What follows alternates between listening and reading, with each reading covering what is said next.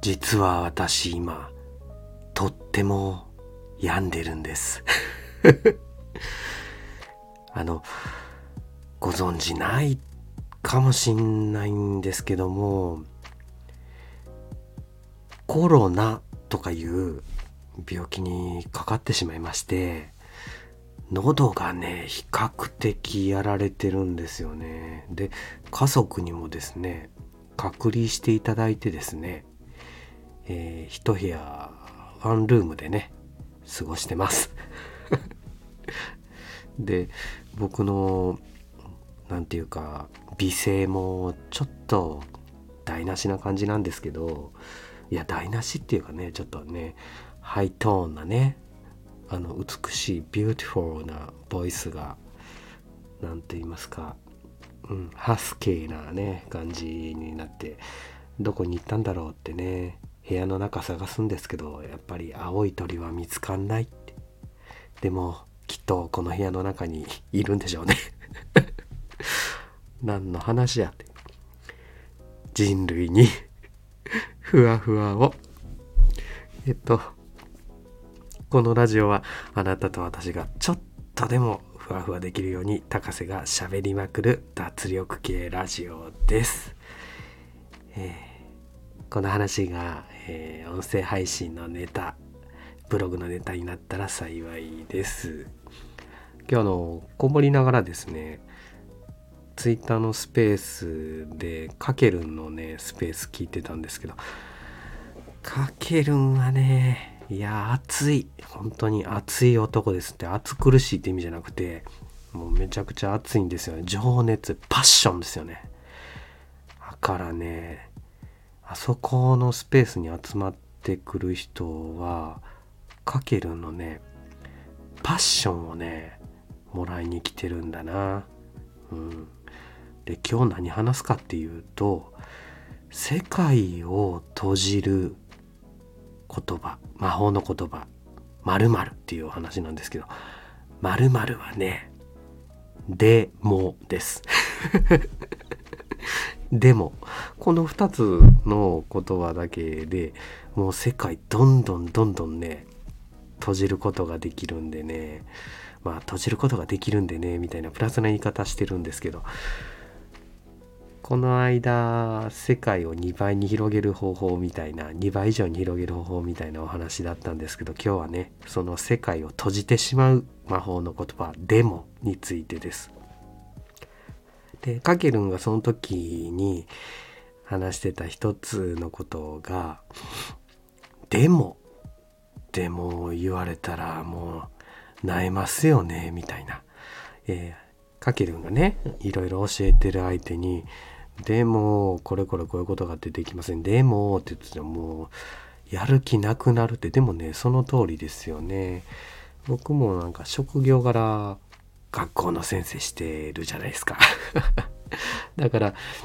いろんなところでね、どうしたって子供やから、でも、でもって言いたくなっちゃう子いてもしょうがないですよね。でもその時に、あの、やっぱりその子たちにお伝えしないといけないのは、相手がどういう気持ちになるかっていうことですよねそれを聞いて。うん、あの自分が、えーと、言い訳したくなる気持ちってすごいそれはあの大事なんですけどもでもただそれを言って相手に伝えてしまうと言葉は外に放たれるとね影響を及ぼしちゃうんで僕も今ちょっと怖がってるんですけど。あの「でも」っていう言葉は相手の次の言葉をね押さえちゃいますよね。特に何かを教えてくれている相手。何かを伝えようとしてくれてる相手に対して「でも」っていうとその人との世界は閉じます。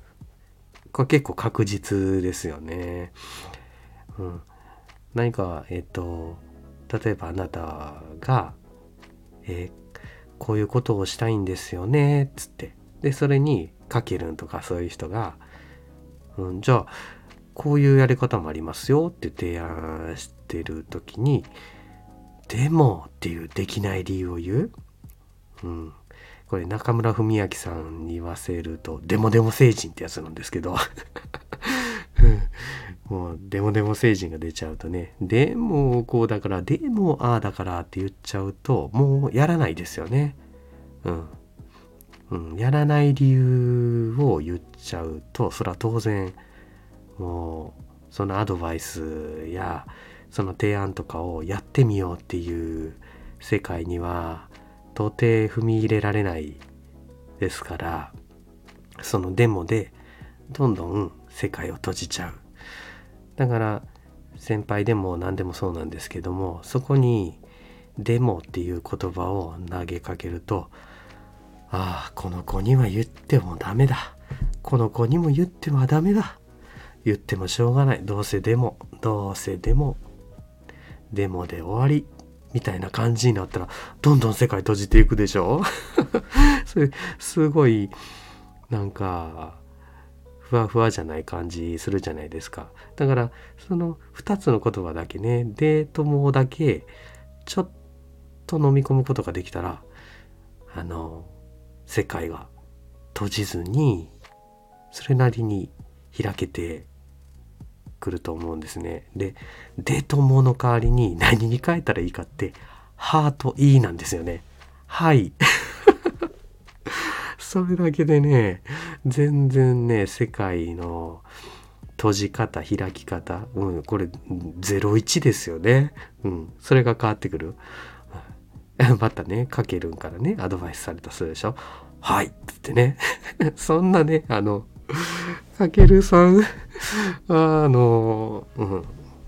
結構同じ目線で話してくださる人やと思うから「はい」とかってね言ってるとねああのあっちが恐縮しちゃうかもしんないんですけどでもね学ぶシーンってかけるさんじゃなくても先輩やったり上司やったりする時あるじゃないですか。もうね0.2秒で返事してね「はい」っつってね。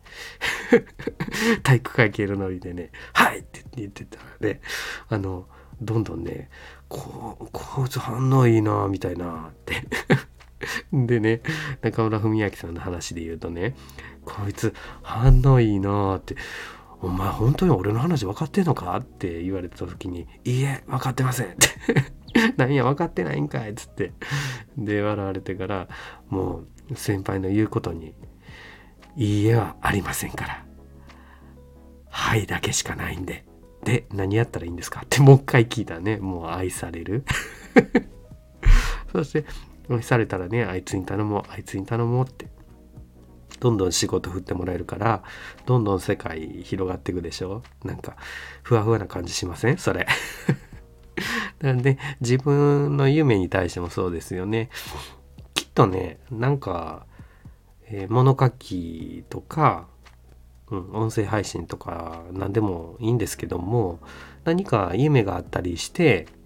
自分がやりたいことがあるんやったらなんか10分でも1分でも 5, 5分でも何かその間に一歩進める小さい行動っていうのがあると思うんですよね。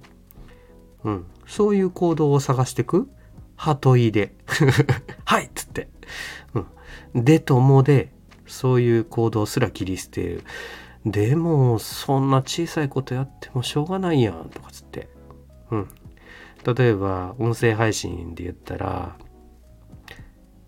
僕時計で Apple Watch 持ってるんですけどその Apple Watch にネタを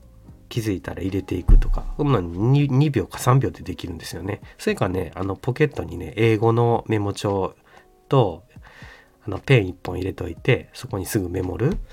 うん、それだけで、あの、ブログのネタでも、音声配信のネタでも、どんどんストック溜まっていくから、いざ書くとか喋るとかいう時に困んないんですよね。ま、そういうことって本当に隙間時間の1分3分とかでできていくからその積み重ねが積み重なっていくと、うん、そのちっちゃい一歩がね溜まってったらねどうなっていくかって、うん、ただの足し算じゃないと思うんですよね。それは福利で倍々になっていくみたいな感じしないですか？そしたらねふわふわみたいな感じしない？だから是非デモデモ政治みたいなにねデートモーでね否定する、うん、何か言い訳をしていく人生にはおさらばしてハートいいでね、受け入れ世界を広げていく世界にねあの突入していってはいかがでしょうかっていう。知らんけどってね。まあコロナがねでもコロナやから音声配信できませんみたいなねの言わずにコロナだからこそこのハスキーボイスで音声収録できるなみたいな。知らんけどマジ知らんけど。はい。えっとライブはちょっとお休みさせてもらってるんでちょっとコメントの返事と、えー新しくフォローしていただいているのにそのフォロワーさんの紹介ができてないんで申し訳ございません。もしかしたらね、コメントはちょっと閉じさせてもらうかもしれないですけど、あの、音声配信と、それと、えー、あの収録の方に力入れてきますんで、どうぞよろしくお願いします。えー、それではお開きの時間になってまいりました。今日も聞いていただいてありがとうございます。あなたがちょっとでもふわふわできたら、音声配信者さんとブロガーさんのネタに少しでもなれたら、これほど幸せなことはありません。それでは、さようなら。バイバーイ。